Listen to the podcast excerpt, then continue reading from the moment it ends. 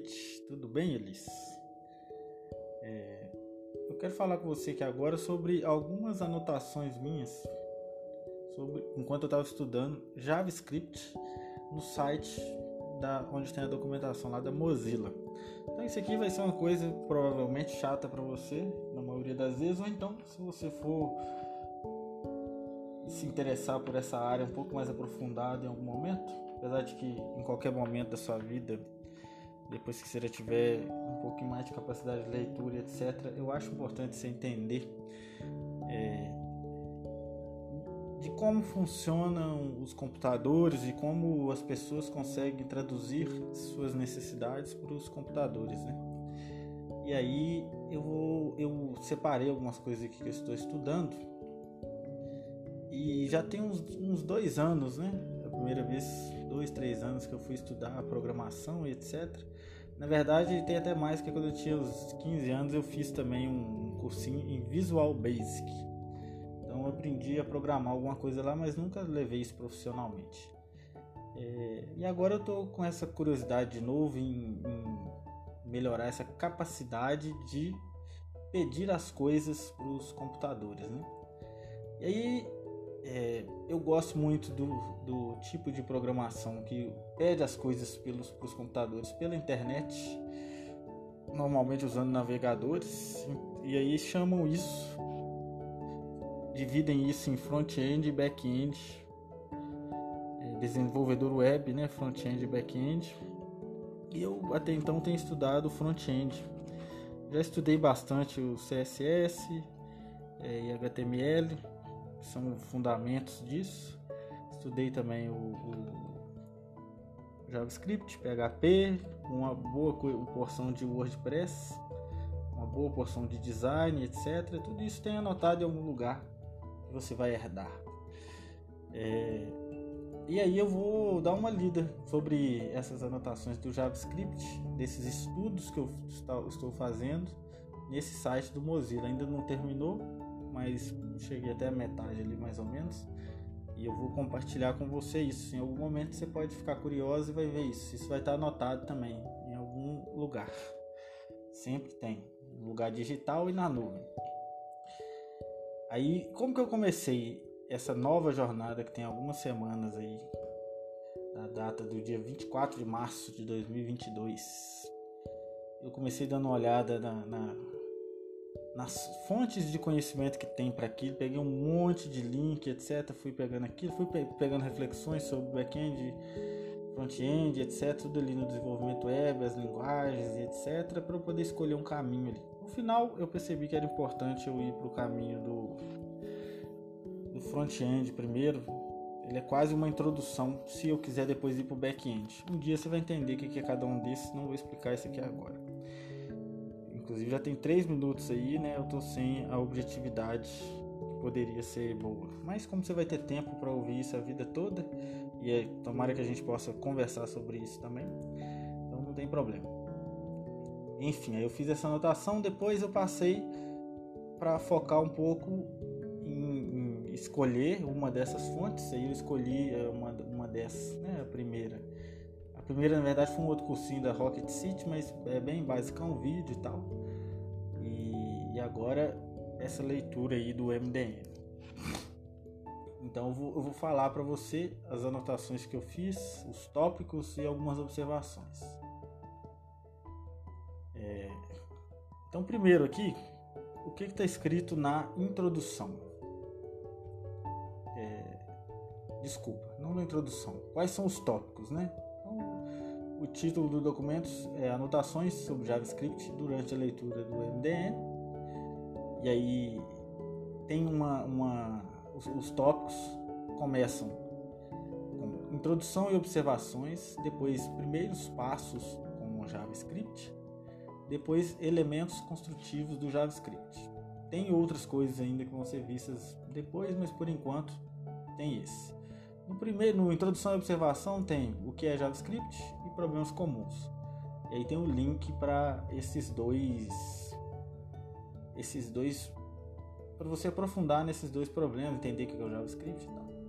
Depois, os tópicos desse primeiro passo, os primeiros passos são um primeiro mergulho no JavaScript, o que deu errado, resolvendo problemas, armazenando as informações que você precisa, variáveis, matemática básica no JavaScript, números e operadores, trabalhando com texto, strings em JavaScript, métodos úteis de string, arrays, gerador de histórias bobas. Esses são os tópicos. Eu, depois eu vou explicar cada um deles. Depois vai ter o elemento construtivo, elementos construtivos do JavaScript. Tomando decisões no seu código condicionais. Esse elemento construtivo é um outro tópico maior onde serão subdivididos os outros subtópicos. Tomando decisões, é, depois código em loop, depois funções, blocos reutilizáveis de código.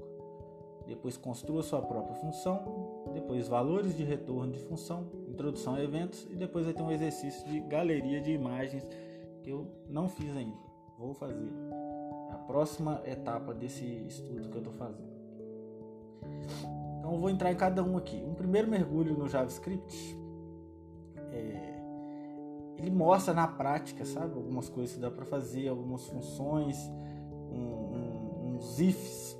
Ele começa ali explicando como que deve ser o pensamento do programador, destacando que ele deve dividir as coisas né, em pequenas etapas. Aquilo que você vai fazer quando você vai pegar o copo de leite, então o robozinho precisa entender desde a coisa mais básica, tipo olhar para a geladeira, identificar a geladeira, olhar para a maçaneta, identificar a maçaneta, pegar a maçaneta, puxar a maçaneta. Então ali ele abriu a porta da geladeira, né? Aí ele vai olhar, identificar as coisas que estão na geladeira, vai procurar pelo leite.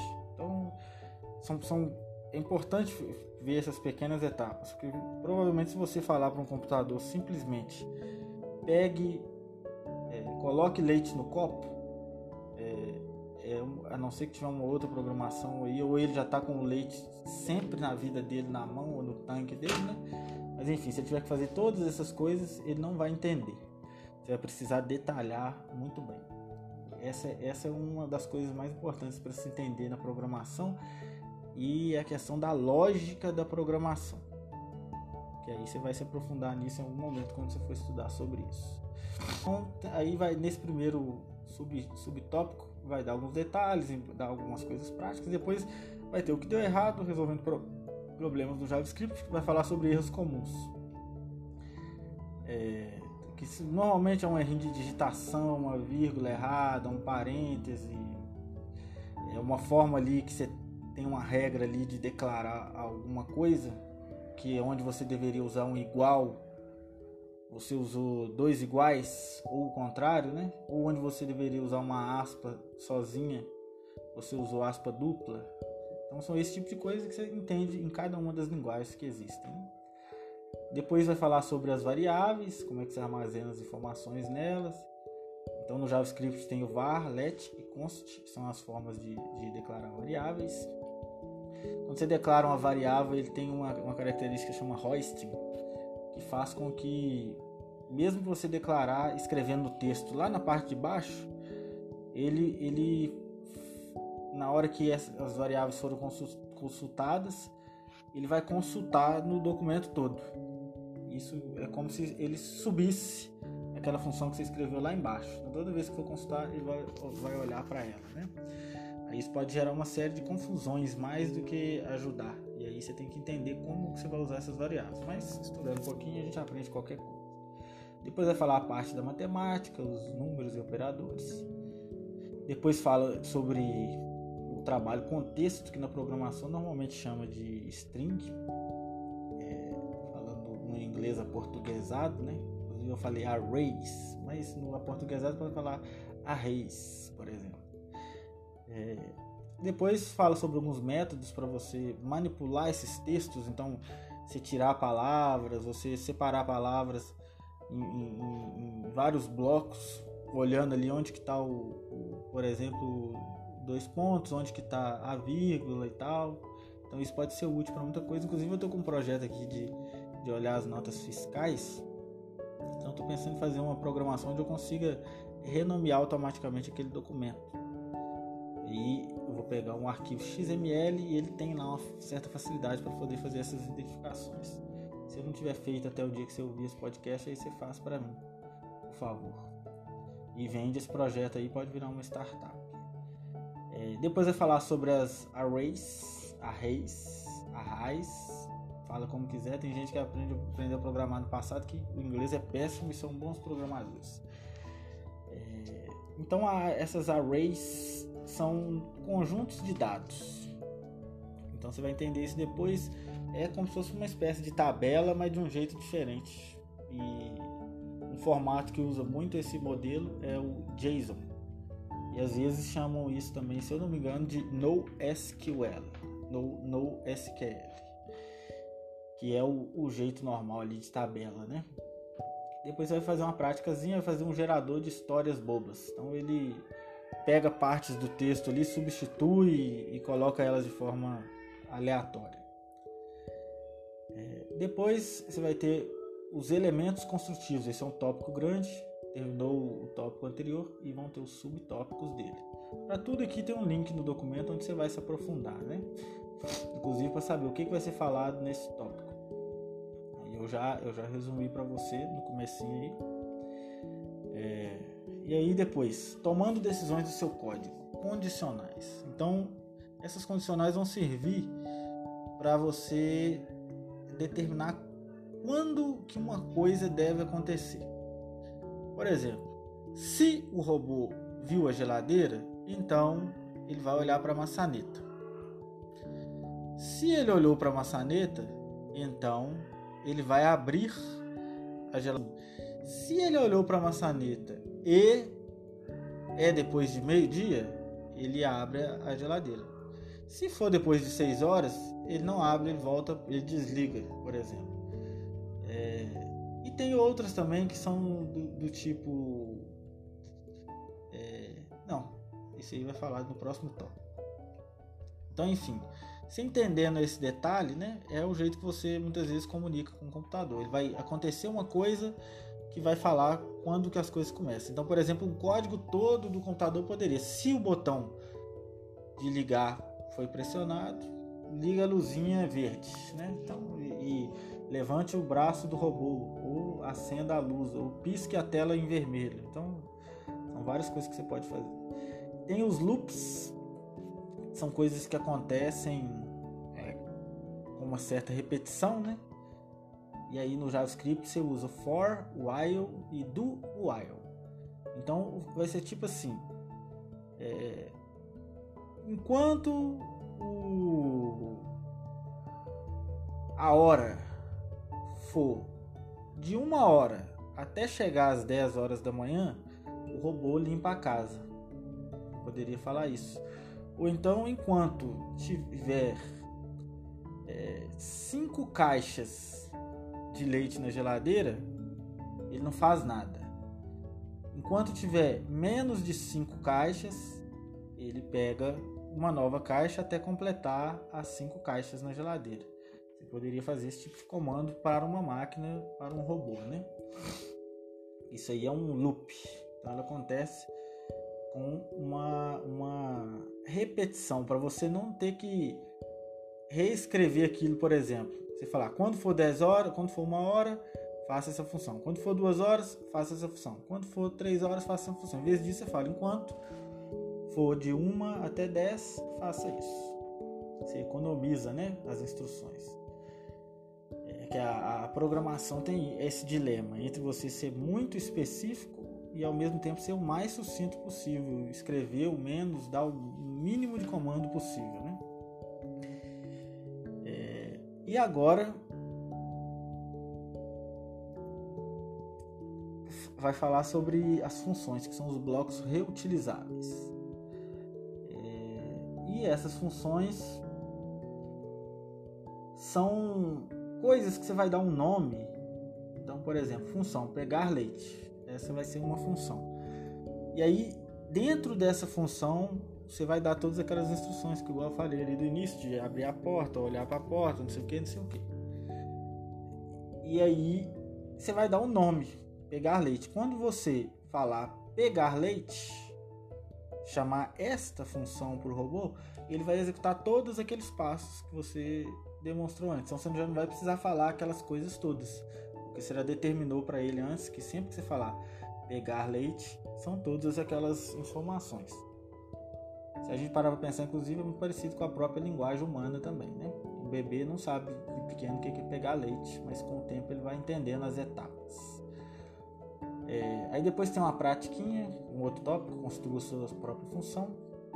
Depois valores de retorno de função, que uma função ela pode só executar alguma coisa ou ela pode trazer um retorno. Por exemplo, a função de pegar o leite, ela não traz uma informação.